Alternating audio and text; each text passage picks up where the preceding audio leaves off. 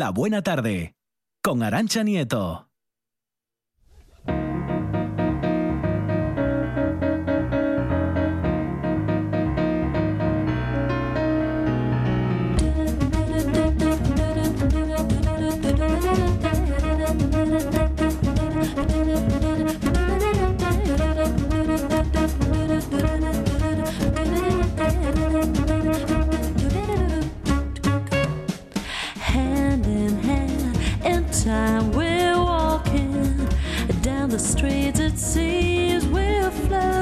7 minutos pasan de las 7 de la tarde y sí, seguimos en directo 4 horas cada tarde de lunes a viernes en la Buena Tarde Fresh. Monchi Álvarez, Fresh. algo ¿Cómo te gusta decirlo, eh?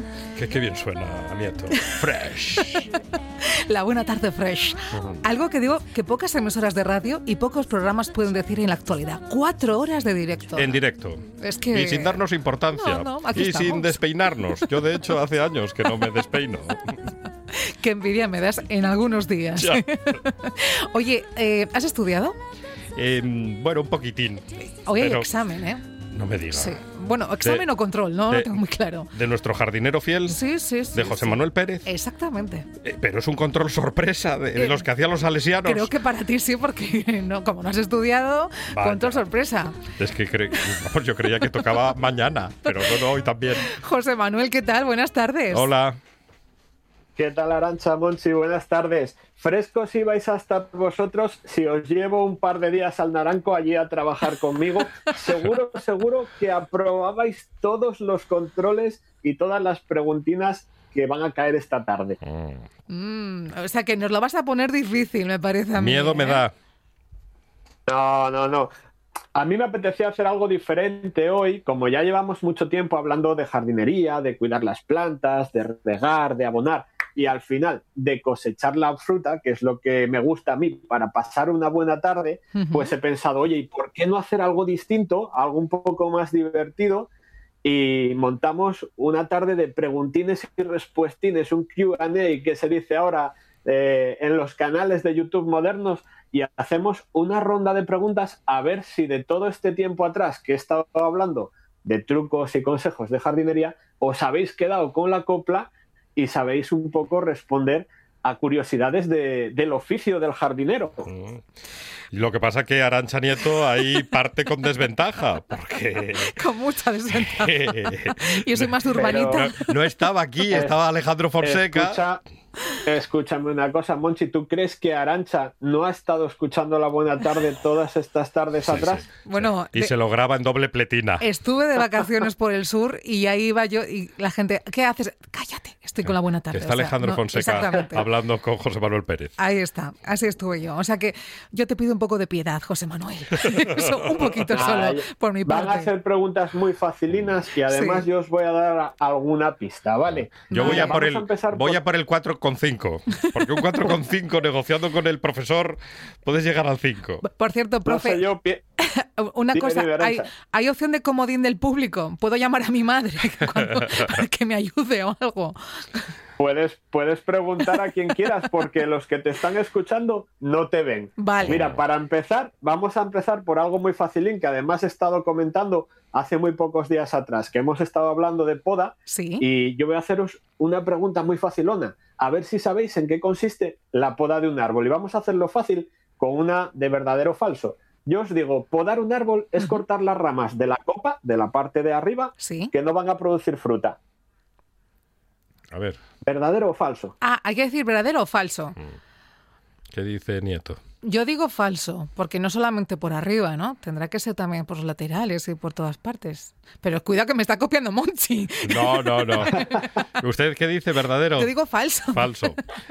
Yo digo falso también. Pero bueno, Bueno, pues tengo que decir que empezáis muy bien porque efectivamente es falso, porque técnicamente podar, la poda, es eliminar cualquier parte del árbol a través de un corte, Pero ya sea de más arriba, de más abajo, y que no tiene que ser precisamente la parte que vaya a producir fruta. Podemos tener, por ejemplo, un manzano que esté muy cargado de fruta, pero que dé manzanas muy pequeñinas, y entonces, eliminando parte de esas manzanas, vamos a conseguir que las otras tengan más calibre, que sean grandes. Oye, lo estoy poniendo fácil, ¿no? no, profe, me está copiando Monchi. Es que Pero- así no pero- vale. pero ¿cómo es? No. ¿Cómo es? Compartir es vivir, compañera. Que conteste primero en la hora. Venga. Efectivamente. Vas a Esta, era la, ahora, empollona de la clase, lo estoy viendo. Y sin que haya presión, te digo que yo soy de los profes que piensa que si tienes un 5, sabes lo mismo que no sabes. Entonces, Es estarías ahí, ahí casi más suspenso que aprobado, ¿vale? Puedes suspender a Monchi Pero ya, José Manuel. menudo, menudo hueso que tengo enfrente. A ver, adelante, A José ver, Manuel. a ver. Se- seguimos con la poda. Existen dos tipos de poda, la que se realiza en verano y la que se realiza en invierno. ¿Verdadero o falso? Falso. Verdadero. ¿Y os atrevéis a decir por qué? Yo lo digo porque yo lo hago con mi pelo. y digo, si yo me podo, pues los árboles también. Mm. Usted Pero, se poda, lo dice así. perdón, pero es que es verdad. ¿eh? O sea, yo me corto el pelo así dos veces al año para fortalecerlo. Entonces pienso que igual tiene sentido que, que la naturaleza haga lo mismo. Ese es mi argumento, profe. No, no me suspenda ni me, ni me dé inválida la respuesta por eso. Bueno, pues esa respuesta arancha te la tengo que impugnar porque es falso. Y es que si nos vamos a la Vaya. teoría pura y Sí. dura, podemos decir o podemos clasificar los, los tipos de poda en cuatro. En función de la, del objetivo que queremos conseguir, puede ser una poda de formación para que el árbol crezca y se desarrolle, de limpieza, que es algo que se suele hacer ahora mucho en verano, para quitar toda esa maraña de ramitas que estén por el medio, quitando luz y que impiden que la fruta madure bien. Puede ser una poda de mantenimiento, pues eh, cortando, por ejemplo, chupones que habíamos comentado ahora hace unos días atrás, o puede ser una poda de renovación o una poda un poco más fuerte para renovar las ramas nuevas en árboles viejos. Y además también podemos podar por temporada y también serían cuatro tipos de poda, porque hay poda en primavera, en verano, en otoño y en invierno, en función de ese objetivo que queramos conseguir. Así que O sea que- vamos a seguir con la poda, que parece que hay mucho que contar. Pues sí. Y yo ahora os digo, ¿os atreveríais a decirme cuál es la mejor época para cortar un árbol, para podar un árbol? Para podar un árbol. Época del Esta año, ya ¿no? es- esta ya no es verdadero o falso, esta es abierta, época del año, mejor época del año para cortar. Invierno. Primavera. ¿Y por qué? Profe. El invierno. Están, Es que- están descansando los árboles. Pues yo creo Pues, que Mira, en primavera porque Monchi florece. no, vas muy des- Monchi no va muy desencaminado porque lo Sí. que dices es verdad. ¿eh? Ahora a que, probar, a ver si ahora va a probar que ahora. empollona. Los árboles descansan porque Sí. entran en parada vegetativa y cuando cortas, pues no tiene tanta pérdida de savia como en otra época. Sin embargo, esta pregunta tiene trampa porque si antes os comentaba que hay cuatro épocas para cortar un árbol, que, o cuatro tipos que se realizan en Sí. distintas épocas, pues la mejor época no se puede definir de manera exacta, no hay una época concreta porque va a depender de la especie del árbol, de la edad que tenga y sobre todo, sobre todo, del objetivo que busquemos al eliminar esa parte de vegetación de la planta. Es decir, cuando Arancha va a la pelu, no es lo mismo el objetivo que tiene cuando se corta las puntas que Sí. cuando dice, oye, renuévame por completo el look y mete tijera, mete maquinilla, mete lo que quieras por ahí. Ahí estamos. Pero bueno, yo impugno esta pregunta, profe. Yo ahora me. Porque claro, si la respuesta era tan abierta. No, no. Pero qué mal perder tiene Nieto. Muy mal perder, yo. Muy mal. Tenemos que hablar después, ¿eh, profe? Para, para Voy. ver si subo nota. Voy por delante.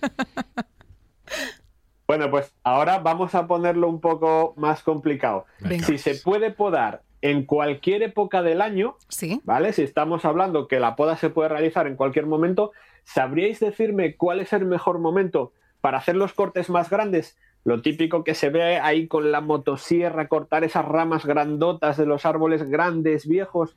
¿Cuál sería el mejor momento para cortar? Yo insisto, primavera. Yo tengo que ir al servicio, profe. Pero bueno.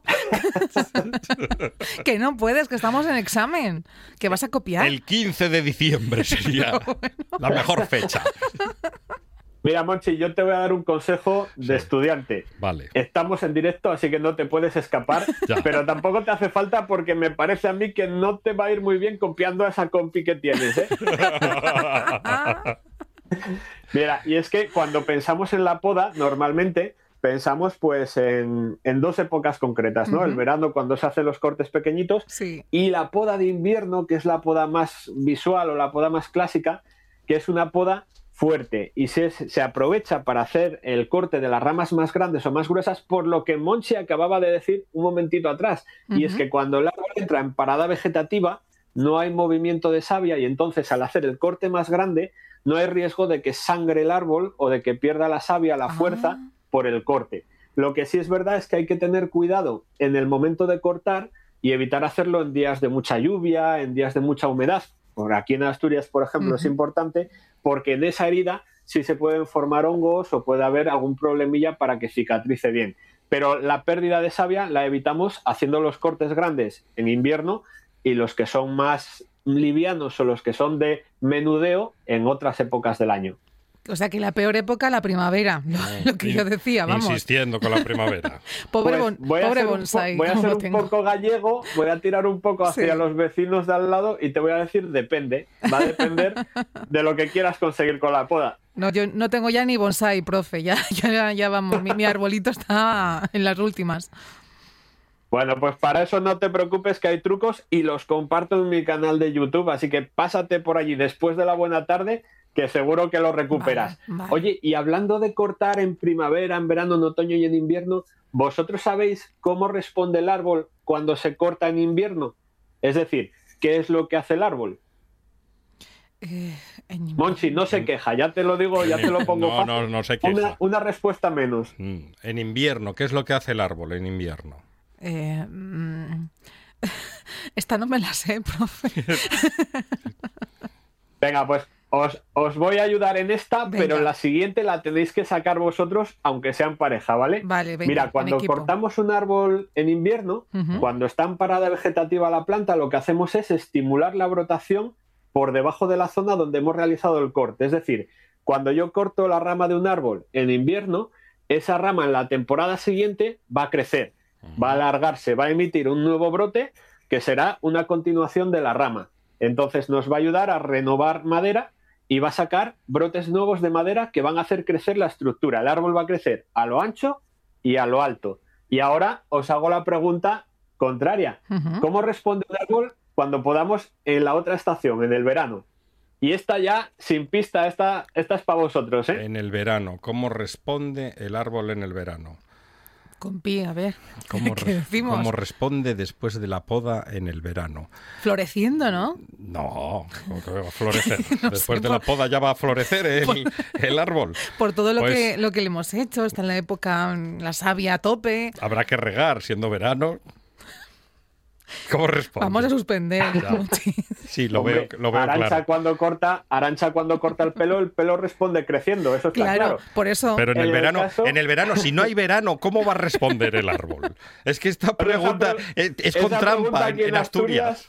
En Asturias se puede impugnar, ¿eh? Se, impugna la- la- claramente. La poda de verano, la poda de verano es muy curiosa Sí. porque si la de invierno respondía haciendo que el árbol se desarrollara y creciendo Ujú. Eh, y se desarrolle y siga creciendo, la poda de verano hace lo contrario.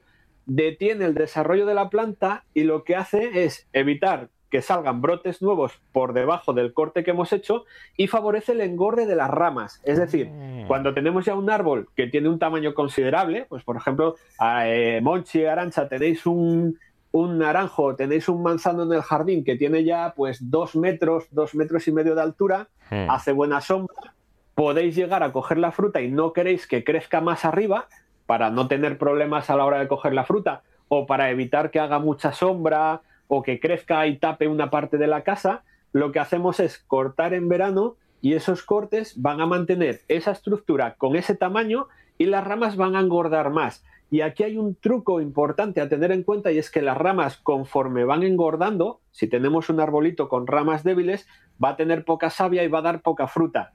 Si tenemos un arbolito con ramas gruesas, con ramas fuertes, por ahí va a circular mucha savia y luego va a influir en la floración, entre otras cosas que hagamos en el mantenimiento como el abono y demás, va a influir en la floración y vamos a tener mejor fructificación, vamos a conseguir más fruta. Qué bien. Oye, pues mm, aquí un 5 en esta. ¿eh? Nos merecemos, profe. cinco. en, esta, en esta pregunta. En el resto no digo nada. Un 5, pero entre dos son 2,5. No sé yo, bueno, eso lo tendríamos que revisar al final del examen. Oye, qué malo Oye. eres como profe. Bueno, qué malo y qué, pero para bien, vamos. Yo quiero un, un tribunal. Que va, que va, que va. Esto habría que verlo, habría que verlo con más detalle, porque además no estoy controlando si tenéis chuleta No, por ahí no, o no. te es garantizo que no. No hay. De verdad. no hay chuleta. Está Es claro que no. Es que si llegamos a tener chuleta ya es para que nos expulsen del centro.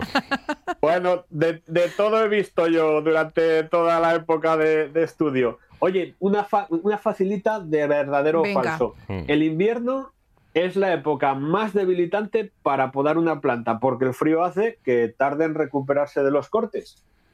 Eh, falso. Verdadero. ¿Os, os ponéis de acuerdo o No, tiráis no. para adelante con lo que Cada habéis uno, cada uno con lo suyo aquí. Yo ya voy a Cada perder a por. Voy a perder a. Yo voy a por el cero ya, voy directa. Pues mira, esto Venga, es como profe. los, como los exámenes eh, de filosofía en los que te iban hilando Sí. las preguntas y todas las preguntas que iban después a continuación de las primeras tenían las respuestas en el principio. Y es que antes hemos hablado de la poda de primavera, de la poda de invierno, y Arancha mismo lo había comentado. En primavera, por la actividad de la planta, la planta sangra más. Por lo tanto, el momento más debilitante es la primavera. Esta, respuesta, esta afirmación sería falsa porque la primavera es el momento del año en el que los cortes pierden más savia y se debilita más la poda. Aunque sí es verdad que comentábamos también que el frío puede dañar el árbol, Claro. no lo debilita, sino que hace que entren hongos o enfermedades y son esas enfermedades las que lo debilitan. Nada, Monchi, no te In- la doy por buena porque O sea me que gané parece a yo mí- en No, esta no, última. Sí, impugno. te no, no. por buena arancha, te la doy por buena No, arancha no puede porque me ser. parece que no has estudiado nada, nada, nada. No. Con el cambio climático, en enero tenemos unos días de restallo. A ver, yo, yo no estudié, pero estoy escuchando y estoy aprendiendo sobre la marcha. o sea, sobre la marcha. A mí me gusta mucho eso de sobre Esto se la lo tenía que ver con todos mis profes en la universidad. Estoy aprendiendo sobre la marcha. Sí. To- todo suma, todo suma en esta vida. Va, tres, tres muy facilinas y muy breves de verdadero o falso. Y ya me pienso a ver si os apruebo o no en este examen. Mm. El desyemado es una operación de poda en la que se cortan las yemas o las puntas de las ramas. Esto viene a ser como lo de las puntas del pelo que hablábamos antes. Sí. ¿Verdadero o falso? Repite, por favor, Sí, porque por esto, lo hacía yo para ganar el tiempo. desyemado El de yemado. El desyemado, y Mm. no es la yema del huevo, el desyemado es una operación de poda en la que se cortan las yemas o las puntas de las ramas. Las yemas. ¿Verdadero o falso? Es- Las yemas y las puntas de las ramas te echo un capote. Las yemas y las puntas de las ramas son lo mismo. Vale, pues entonces es verdadero. Verdadero. Verdadero. Pues efectivamente, esta es muy Ah. facilona. No, pero Al ayu- final ayudó- ayudó el que profe a la- ayudó el profe a la- a que preferida. No se desarrollen en el árbol. Si hemos hecho esa poda fuerte y va a haber mucha brotación, las yemas pequeñitas que vemos que empiezan a brotar, las trincamos cuando son pequeñas y nos aseguramos que luego no se siguen desarrollando. Y muy parecido al desyemado Sí. es el desbrotado. El desbrotado. Y yo os Ah. digo ahora, el desbrotado consiste en eliminar durante el otoño los brotes que compiten por la savia del árbol Sí. para su desarrollo. Sí, No, profe. sí. Falso. Me atrevería a preguntaros por qué, No. pero ya no sé si hacerlo o no, No, porque no, no. Monchi Eso- ha arrancado con, con mucho rigor, ha corrido mucho a contestar y Arancha ha dicho, pues yo la contraria. Exacto. Pero se, Exacto. se está viendo el plumero del profe desde el minuto cero. Pero ¿eh? sí, estoy cateando entonces. No, no, pero ayuda mucho a la, pre- a la... Es que a mí me tiene manía el profe. ayuda mucho, pones- Nieto. Era Luego te pones típico. el programa grabado a ver si es verdad o no, ¿eh? Profe, pero Bueno. eh, eh, falso o verdadero era esta, a ver. Esta es falsa. O sea que acerté que yo. cons- Consiste en eliminar los brotes que compiten por la savia del árbol, pero se hace durante la primavera, Claro, no durante claro, el otoño. Aquí yo. había un pequeño truco, porque esta era la pregunta para sacar nota. Esta era la Uy, 10. esto, Impugno. esto ya era para sacar nota y acerté yo, ¿eh? Cambio climático, ya no hay estaciones. Pero, eh, profe, ¿cuál es el resultado entonces de- del examen? Pues una última pregunta que Ay, os la última, muy la última, facilona. venga, Venga. Muy facilona Venga. porque me parece a mí que como no acertéis esta, vais a estar A septiembre. mm, muy fastidiados y vamos a tener que ir a septiembre. ¿eh? Sí, hasta septiembre vamos a estar Sí, sí. por lo menos los primeros un días. pinzamiento. Un pinzamiento, Un pinzamiento. y no es de los que te dan en el cuello cuando estás muchas horas en la radio. Un Mm. pinzamiento es coger una rama con unas pinzas y guiarla para que se desarrolle de manera correcta el árbol. ¿Verdadero o falso? Falso. Uf. Eh, verdadero. No os ponéis de acuerdo en ninguna, ¿eh? Es tremendo lo vuestro.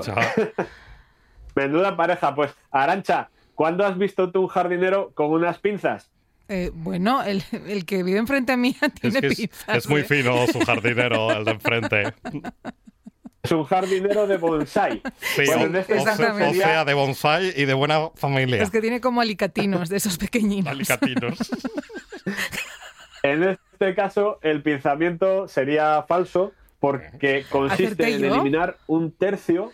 Eh, acertó Monchi, que había dicho falso y tú te lo habías jugado. No me ¿qué quieras, morro- qué no me morro quieras tiene- hacer trampa ahora, ¿eh? ¿Qué morro tiene la No- No me rubia? quieras hacer trampa, que además Monchi necesita todos los puntos. Sí, sí, por En favor. este caso es falso Que estoy porque la operación, la operación del pinzamiento consiste en eliminar de un brote el último tercio, porque así mantenemos ese brote, pero no dejamos que se desarrolle a lo largo. En ese brote que es más cortito podemos conseguir que se formen ramilletes de flor y conseguir fruta. Entonces, al final, todos estos consejinos que hemos sacado de estas preguntas Sí. para lo que nos sirven es para dar forma a nuestros árboles que tengan la forma que nos guste estéticamente, ya sabéis, ese arbolín guapo al lado de casa, para tomar una botellina de sidra a la sombra o para leer un librín, y que además tenga una buena carga de fruta repartida por la copa, porque la estructura está desarrollada de manera correcta. Así que, no sé, yo me lo tengo que pensar. Creo que voy a tener que rascar muchos puntos por ahí, pero me parece que os voy a tener que ver o En en, septiembre. septiembre. o haciendo prácticas conmigo ahí en el canal de Laderas del Naranco para que aprendáis un poco más de jardinería y de fruticultura. Yo me apunto ¿eh? a- a- al Yo canal también. y me apunto a una actividad extraescolar y de, y de ir en serio. Pero lleve pinzas, por favor. En fin, al- alicatinos. Es verdad que pregunta Quique Reigada, nuestro técnico de sonido, que, vamos, ¿quién suspendió o quién ganó de, de- Yo- de este examen control sorpresa? Yo fui sumando, tengo un 6,5, un bien. Yo un 7 con Yo así, a- así por encima, yo creo que para probar tendríamos que juntaros a los dos. Pero, Me parece que tendríamos que hacer un pupurri pero qué hueso de profesor. y tendríamos que juntar los dos exámenes a ver si conseguimos sacar algo. Pero si no, oye, Arancha dice que se apunta. Monchi, yo sé Yo que tú apunto. también, que te gusta Sí. meter las manos en la tierra. Mucho. Y a Alejandro lo esperamos también porque yo le Claro. tengo preparada una fesoria para él solo, para que se entretenga allí haciendo pozos y luego plantar unos arbolinos. Pues entonces no vamos a plantar nada, ya te lo digo yo de entrada. Oye, pues qué, qué- qué bien lo hemos pasado, de verdad, Mucho, José Manuel. sí. Yo me río porque cuando me divierto y lo disfruto, pues es, es lo que sucede, pero que, Claro. que hemos aprendido un montón y esta rivalidad entre Monchi y yo nos ha servido para ser mejores compañeros aún, ¿verdad? José Manuel, tenemos, tenemos pendiente esa cita, en serio, ¿eh? Para ir un día a verte a laderas del Naranco, in situ, y bueno, pues aprender todo lo que nos enseñas también a través de las ondas y de tu canal de YouTube. Un abrazo enorme y hasta el próximo jueves. Un abrazo. Un abrazo y ahora sí que podéis pasar una buena tarde tranquila porque mañana hay que volver a estudiar, ¿eh? Prometido, profe. hasta el próximo Hasta jueves. luego. Hasta luego, un abrazo.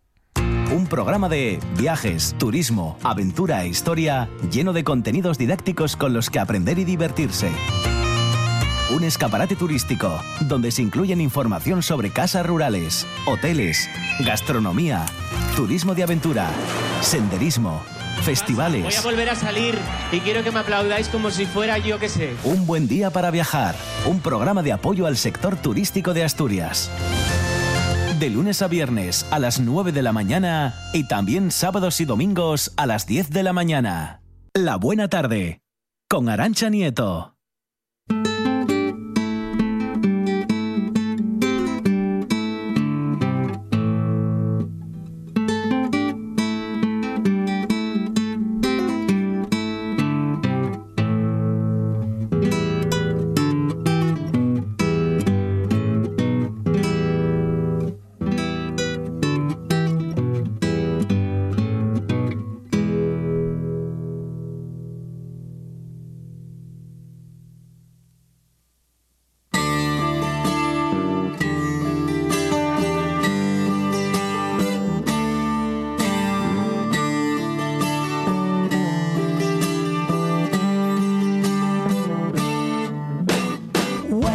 Maggie, I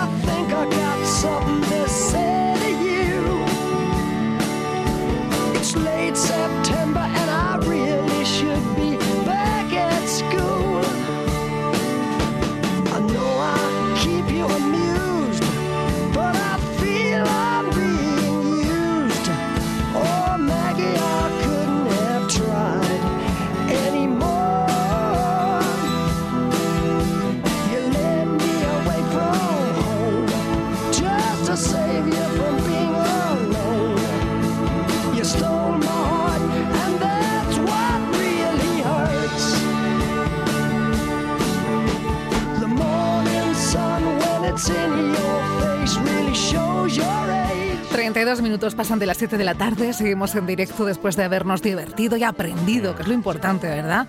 Monchi, con nuestro jardinero José Manuel Pérez.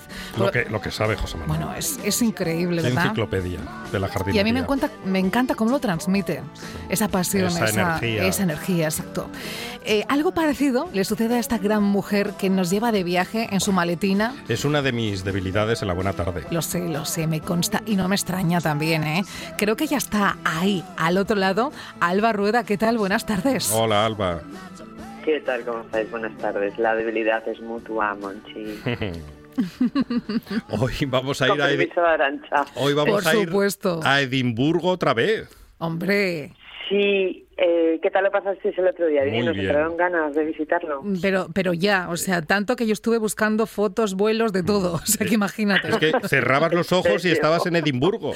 Sí, sí, sí. Bueno, mis amigas que, que lo estaban escuchando, la- las chulis, las que me acompañaron en mi último viaje, de momento, decían que había sido como volver a estar ahí otra vez y estaban muy emocionadas y bueno, me prestó mucho que, que lo vivieran así. Claro. porque es como, como yo lo siento. Fijaros, si me gusta Escocia y me gusta Edimburgo, que no hay manera ¿eh? de cerrar, o sea, lo voy alargando y alargando, porque la verdad es que, bueno, yo creo que hasta el año que viene va a ser complicado ya que se pueda viajar y entonces no nos queda otro recurso que viajar a través de las ondas. Así que vamos a ver si consigo seduciros hoy otro poquitín, también a nuestros oyentes, recordar un poco que los vuelos fáciles para alguien que viva en Asturias, directo a Edimburgo, se cogen desde Santander. También se vuela directo desde Bilbao.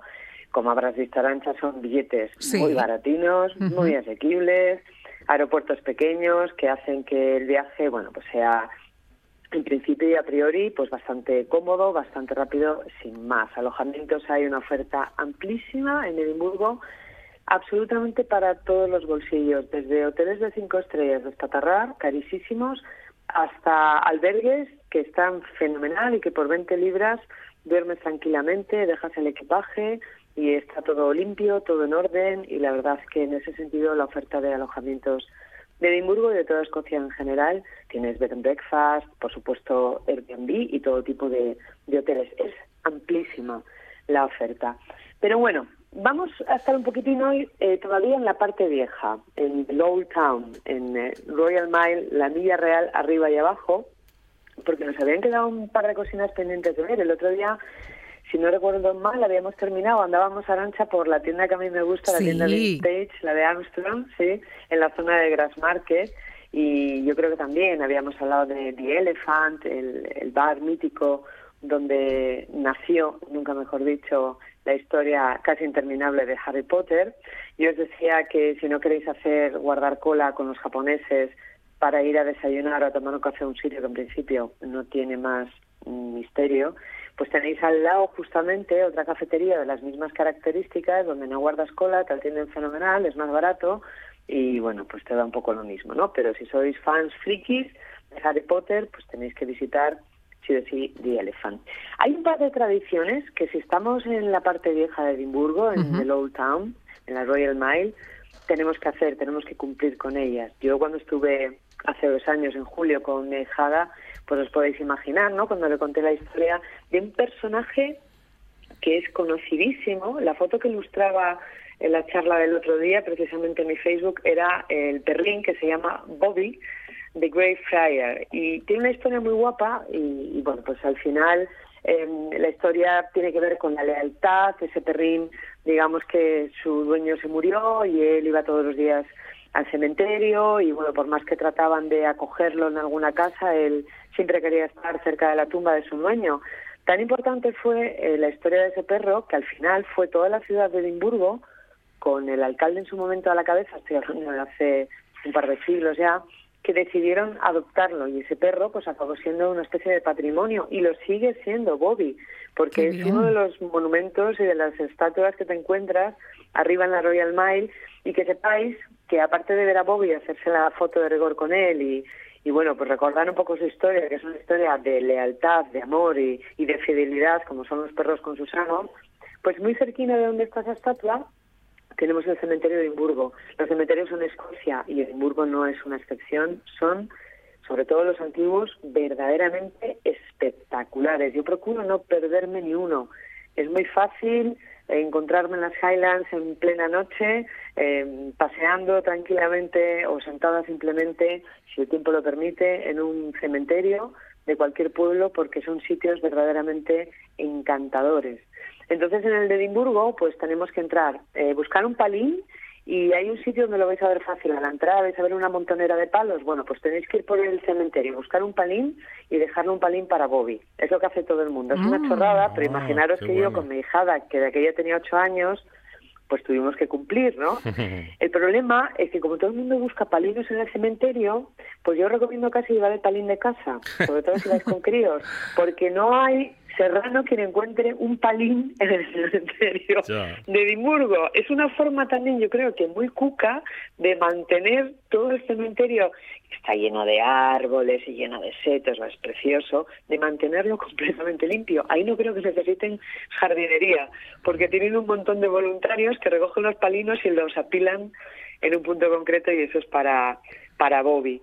Bueno, pues al final, como os digo, si vamos con niños, da bastante de sí la historia y bueno, a mí lo voy a reconocer también que me, me presta hacerlo.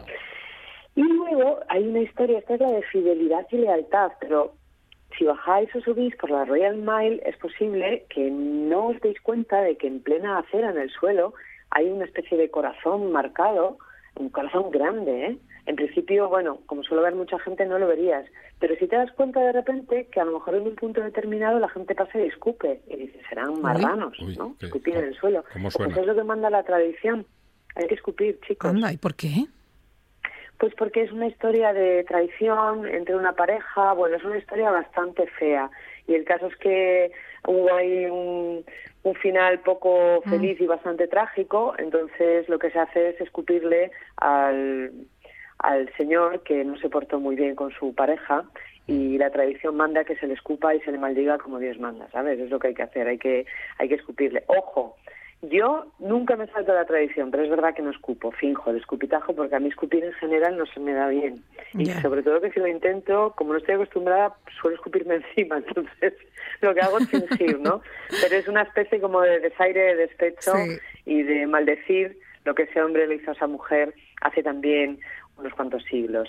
Pero bueno, de esa manera, con Bobby y con los amantes, eh, con la historia trágica de los amantes, habríamos cumplido con las dos tradiciones así más, más llamativas que tenemos en, en la parte vieja, en la Royal Mile. Ojo, no podemos abandonar el Old Town sin haber visitado el castillo. Y os digo una cosa, es espectacular el castillo de Edimburgo. En cuanto lleguéis a Edimburgo lo vais a ver porque corona la ciudad, está en lo alto y bueno, realmente ese castillo y su, la muralla que lo rodea es el origen, era la antigua ciudad de, Edimburgo. Luego ya se fue extendiendo muros afuera y, y bueno, hasta lo que es hoy, que es una ciudad enorme, la verdad, preciosa, bellísima, pero, pero de un buen tamaño.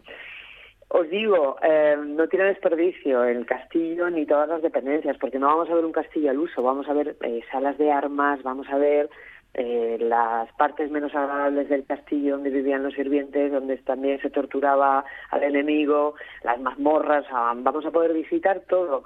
Pero eh, preparad la cartera, preparad el bolsillo, porque los sablazos que meten ahora por entrar en el castillo, yo recuerdo cuando tenía 18 años que estudiaba en Edimburgo, de haber ido muchísimas veces al castillo, simplemente con nuestro carnet de estudiantes, bueno, pues pasaba sin más, pero claro, Edimburgo hace más de 30 años no tiene nada que ver con lo que es ahora mismo, que está lleno absolutamente de turistas.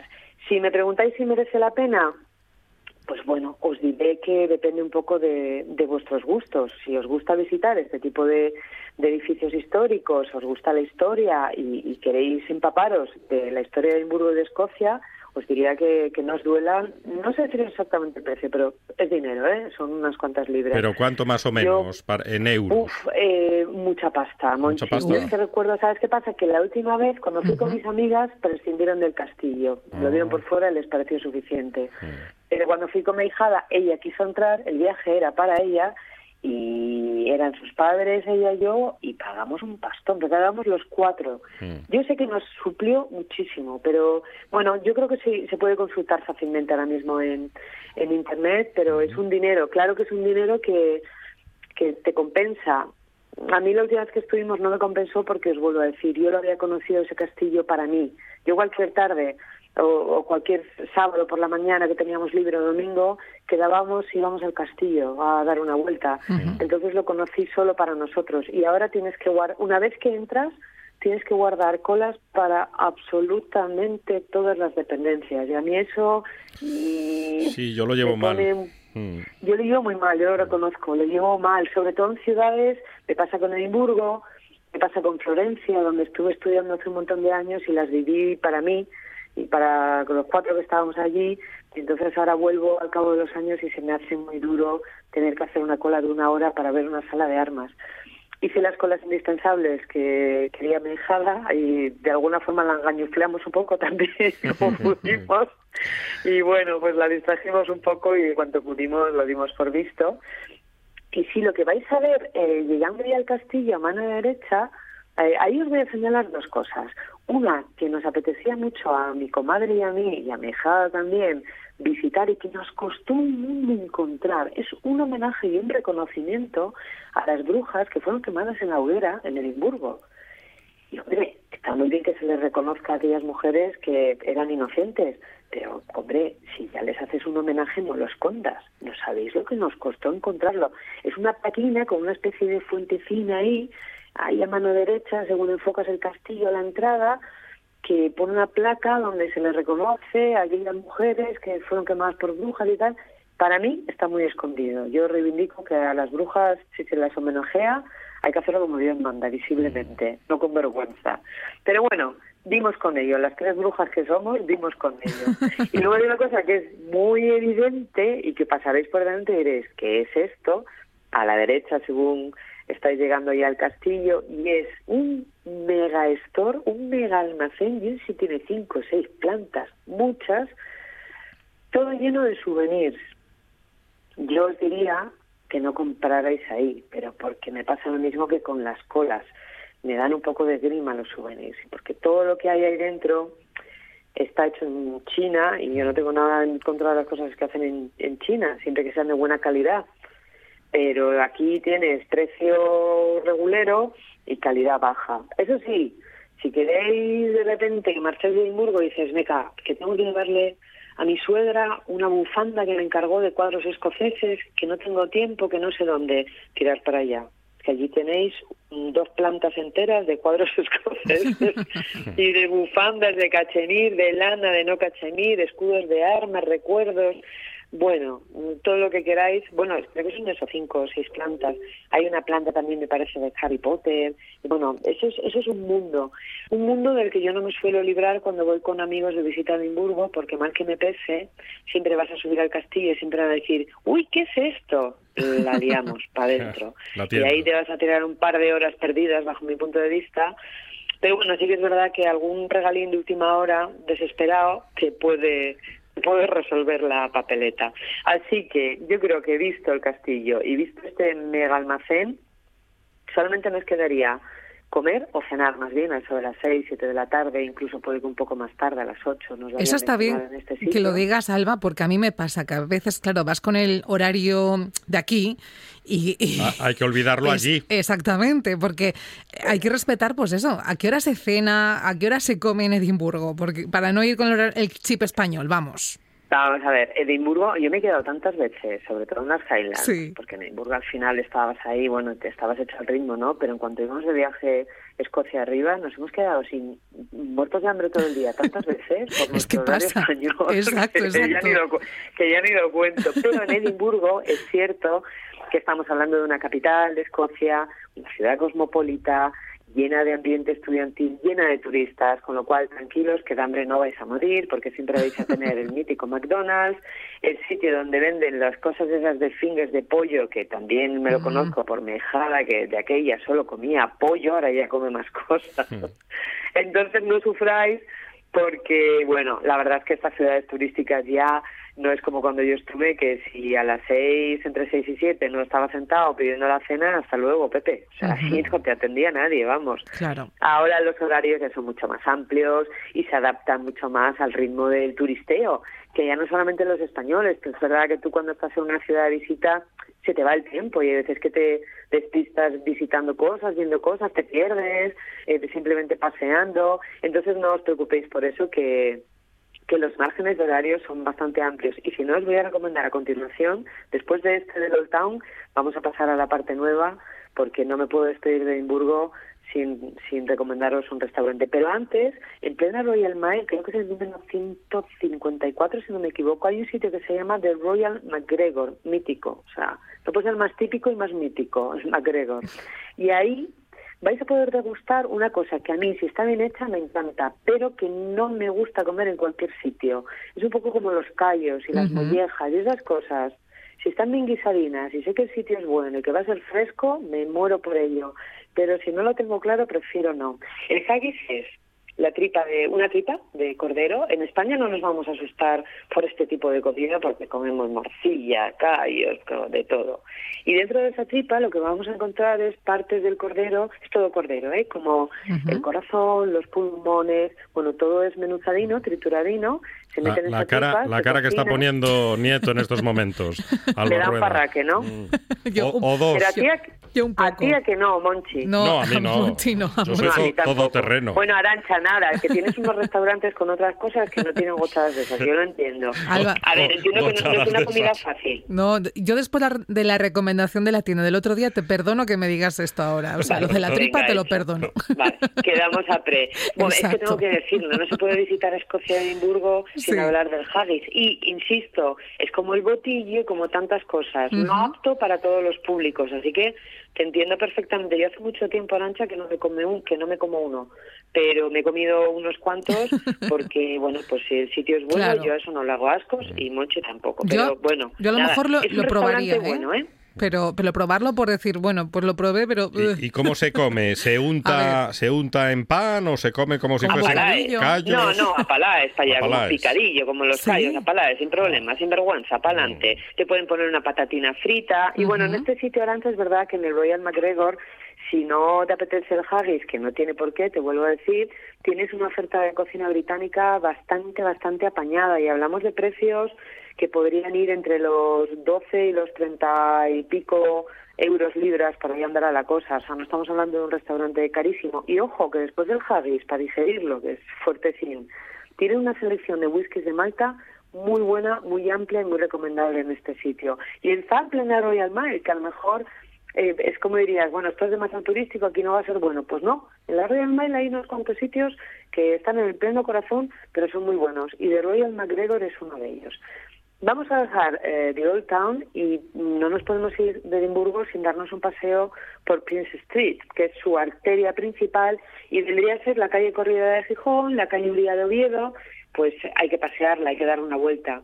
Lo más evidente que nos vamos a encontrar ahí va a ser el sitio donde suele quedar todo el mundo en Edimburgo cuando estás unos días o cuando estás estudiando, que es el momento impresionante que se ve también muy bien desde cualquier sitio a Sir Walter Scott, que ha sido bueno, yo creo que hasta la fecha el escritor, poeta, es novelista, historiador, poeta eh, escocés de Edimburgo más famoso de todos los tiempos. Así que como punto de partida el monumento de Sir Walter Scott para darnos un paseo por Prince Street y ahí nos vamos a encontrar, pues os podéis imaginar, ahí estamos en la parte nueva, tiendas de todo tipo, mucha tienda de souvenir, no os apuréis si no habláis inglés, porque en todas las tiendas entras, te esmeras diciendo good morning, good afternoon, y dices buenas tardes, ¿qué tal? ¿Qué hay? ¿De dónde sois? Y dices, vaya por Dios, no, no hay manera de practicar. Está, hay muchísimos estudiantes españoles majísimos trabajando en estas tiendas y no vamos a tener ningún problema, nos van a atender fenomenal.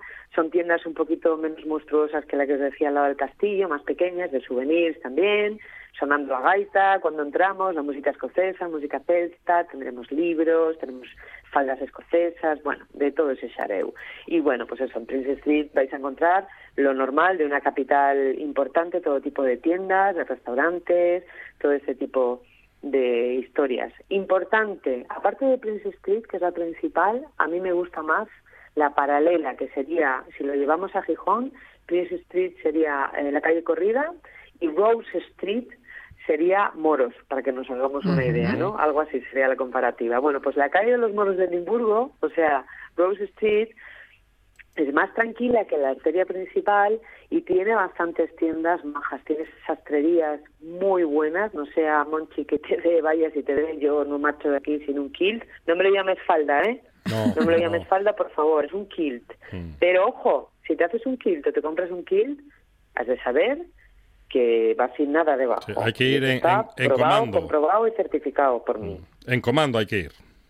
En comando y con el frío que hace, no te quiero contar cómo va el tema. Los escoceses son así, amigo.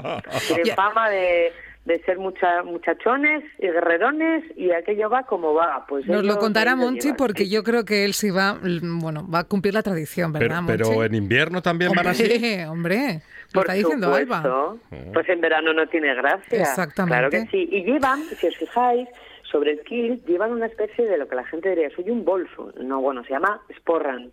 Ajá. Y el sporran realmente hace las veces de faltriquera o, o- o de riñonera o algo así. Y es que es decir, podemos meter cocinas, mm, por la parte de atrás suelen llevar una especie de monederín, de abertura, son muy espectaculares algunos, los van heredando de generación tras generación, si no tienes lo compras moderno, pero básicamente la función del sporran es que el viento que sopla todas horas en Edimburgo y en Escocia no te deje con las vergüenzas Claro. al aire. No se te levante, la falda se te levanta, pero donde calca el sporran, que es justo donde está el tema, allí aquello no se te levanta porque haz peso el sporran. Entonces, Monchi, sin problema, tú Va- pa'lante con Vamos, el kill. vamos a sacar una, una, una cuña con esto que acabas de comentar. no se os ocurrirá. Bueno, pues en Rose Street, allá por el número 194, tenemos una de mis tiendas favoritas, sin la que, vamos, jamás me voy de Edimburgo sin pasar por ahí. Es una tienda de whisky y también de tabacos y puros, y bueno, de otro tipo de licores, pero sobre todo destaca el whisky. Se llama eh, Robert Graham y la verdad es que lo recomiendo si queréis comprar una botella buena de whisky, no lo compréis en el Royal Mile, ir a ver a los chicos de Robert Graham porque os van a asesorar, os van a sacar una gama de whiskies maravillosa, vais a poder probarlos, vais a salir con una juma buena de allí si no controláis, si les dejáis vais a salir un poco pimplaos de allí. Y lo cierto es que, bueno, te van a dar una calidad-precio, para mí, insuperable. Y unos whiskies muy especiales que en la mayoría de los casos envasan para ellos solamente. Luego ellos tienen las marcas conocidas, pero tienen sus propios whiskies y eso es, son los que yo tengo en casa y es una cosa espectacular. Y creo que alguno de vosotros dos, y no es Arancha, en breve, si quiere, dentro de poco, lo va a probar y lo va a catar. Me, me- me consta en acta, Alba, me consta. Vale, bueno, pues eso. Eh, y como os decía, yo no me puedo ir de Edimburgo sin recordar mi sitio favorito para cenar y donde os dan de cenar prácticamente a cualquier hora. A ver, Mientras dinos. estén allí, no te- son como los asturianos. Se llama el bar-restaurante Napoli. Es muy fácil acordarse del nombre porque es muy típico. Está en Hanover Street y yo ya iba a comer y a cenar ahí con mis amigos cuando estábamos estudiando, cuando yo tenía 18 años, y sigo yendo. Y la calidad sigue siendo insuperable. Y la familia de italianos es generación tras generación. Ya no está Antonio, que era quien yo conocía en su época, pero siguen pasándose de generación en generación las riendas de ese restaurante, que es absolutamente mítico, con una cocina italiana espectacular, tradicional, que parece que te la ha hecho la mamá, y con una alegría en el trato y con... Y bueno, como le saludes en italiano no te quiero ni contar, se cae en la casa ya. Así que no os podéis perder el Napoli, porque eso es una apuesta segura sí o sí. Y ya sabéis que si estáis unos días fuera, hay veces que la comida escocesa o Ujú. británica nos puede pesar un poquitín y te apetece un poco lo de casa, lo de casa también lo vais a encontrar, que hay, hay bares y restaurantes españoles en Edimburgo. Yo no los he probado, con lo cual no hablo de ellos. Pero diréis, hay algo así, si vais con críos, por ejemplo, yo con mi hijada, por supuesto que la llevé al Napoli, para una pizza, llevarlos a Napoli. Os va a prestar a todos, a los críos, a los mayores, vais a salir de ahí y diréis, ay, Alba. Seguro. Apuesta segura, cocina italiana. No se nos olvida sí, el sí. Napoli y el viaje por Edimburgo. Alba, tenemos que dejarlo aquí. Gracias de verdad por contarlo como lo cuentas, que estamos literalmente viajando a través de las ondas contigo. Muchísimas gracias a vosotros. Un besito. Un beso. Un beso enorme.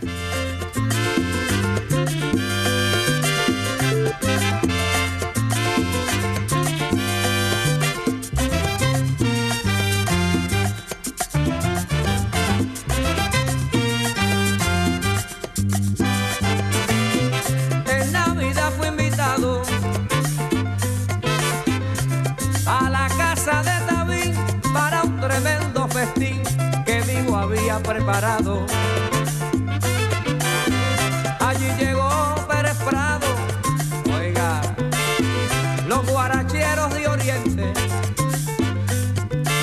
La fiesta estaba caliente. Johnny el men casi dormía y Eddie miró, le decía, no hay cama para tanta gente que nos tenemos que ir, que es la sintonía que ya nos invita a que nos vayamos, a que dejemos que los compañeros de RPA continúen con la programación, porque esto no, no, no se para. No la radio para, la radio nunca para. Por cierto, adelanto de lo que nos espera mañana viernes, porque menudo festín. ¿eh? Adelante, adelante. Fran Juesas va a estar aquí en directo con nosotros, pasando la buena tarde. ¿Y, y sabes quién va a llevarnos a bailar y hablar de las discotecas, esas que molaban tanto? Aquellas discotecas. Aquellas discotecas, ¿sabes quién va a estar? ¿Quién, quién? David Serna. Oh, el gran David Serna. Pues sí, o sea, y más sorpresas, porque por supuesto vendrá Gijonudo y, y David Castaño nos llevará a dejar tu ruta con Javi Solís y bueno, pa' afuera, que nos vamos hoy, que eso Pa' es una la mañana. calle. Monchi Álvarez, gracias como siempre, hasta mañana. Hasta mañana, Arancha Nieto. Kike Reigada, también nuestro control técnico, se va junto a Lucía Fernández, nuestra responsable de producción, redes sociales, nuestra chica morada. Y quien les habla, Arancha Nieto. Que tengan, pues eso, una feliz tarde de jueves. La radio continúa aquí en RPA. Hasta mañana. Willy Rosario en su orquesta. La salsa quería empezar y Héctor la voz al llegar tarde encontró que la selecta ya se encontraba dispuesta para alegrar el ambiente. Y en una esquina Tito Fuente empezaba a pestañear y volvió Celia a gritar ¡Azúcar!